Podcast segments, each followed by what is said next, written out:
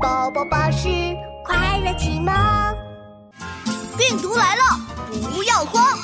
宝宝巴士爱健康。发明家琪琪，病毒大追踪三。医院里，医生们穿着厚厚的防护服，戴着护目镜，他们正在研究怎么消灭新型冠状病毒。病毒可能还会变异，而且还会传染。我们要为病人增强抵抗力，帮助他们打败病毒。很快，营养水和电解质进入了病人的身体，一股营养水涌了进来，把琪琪和飞船冲了起来。嘿哈，营养水来了！现在看我发明家琪琪的厉害！琪琪拿出了自己发明的喷射水枪，咕嘟咕嘟，水枪喝饱了营养水。琪琪举起水枪，朝着人体细胞喷去，免疫细胞们吸足了营养水里的营养，更有抵抗力了。看着变强的免疫细胞，病毒小兵们慌乱了起来。这时，一直躲在他们中间的病毒大王站了起来：“小的们，不要慌。”免疫细胞变强了又怎么样？他们不认识我们，就不会把我们当做坏病毒消灭掉。你们继续搞破坏。嗯，原来是这样。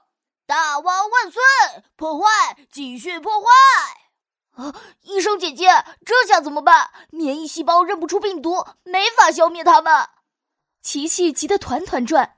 不过，电话手表里的医生姐姐温柔的声音让他平静了下来。没关系，琪琪，别着急，这些病毒只能再嚣张一会儿了。我们身体里的免疫细胞可是很厉害的哦。你看，琪琪抬头一看，发现一些强壮的免疫细胞来到了病毒大军的面前。发现坏病毒，消灭，消灭！只要有及时的治疗和足够的时间，我们的免疫细胞就会慢慢发现这些坏病毒，把它们全都消灭掉。砰砰砰！在人体自身抵抗力的作用下，病毒开始消失，其他病毒们吓得到处乱跑。啊啊！完蛋了！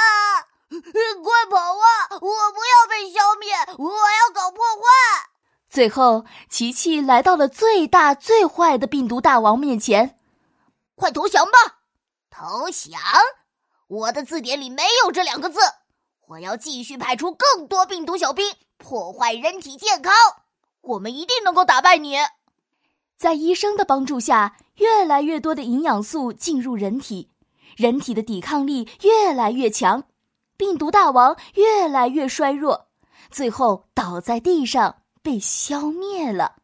呃呃，可可恶！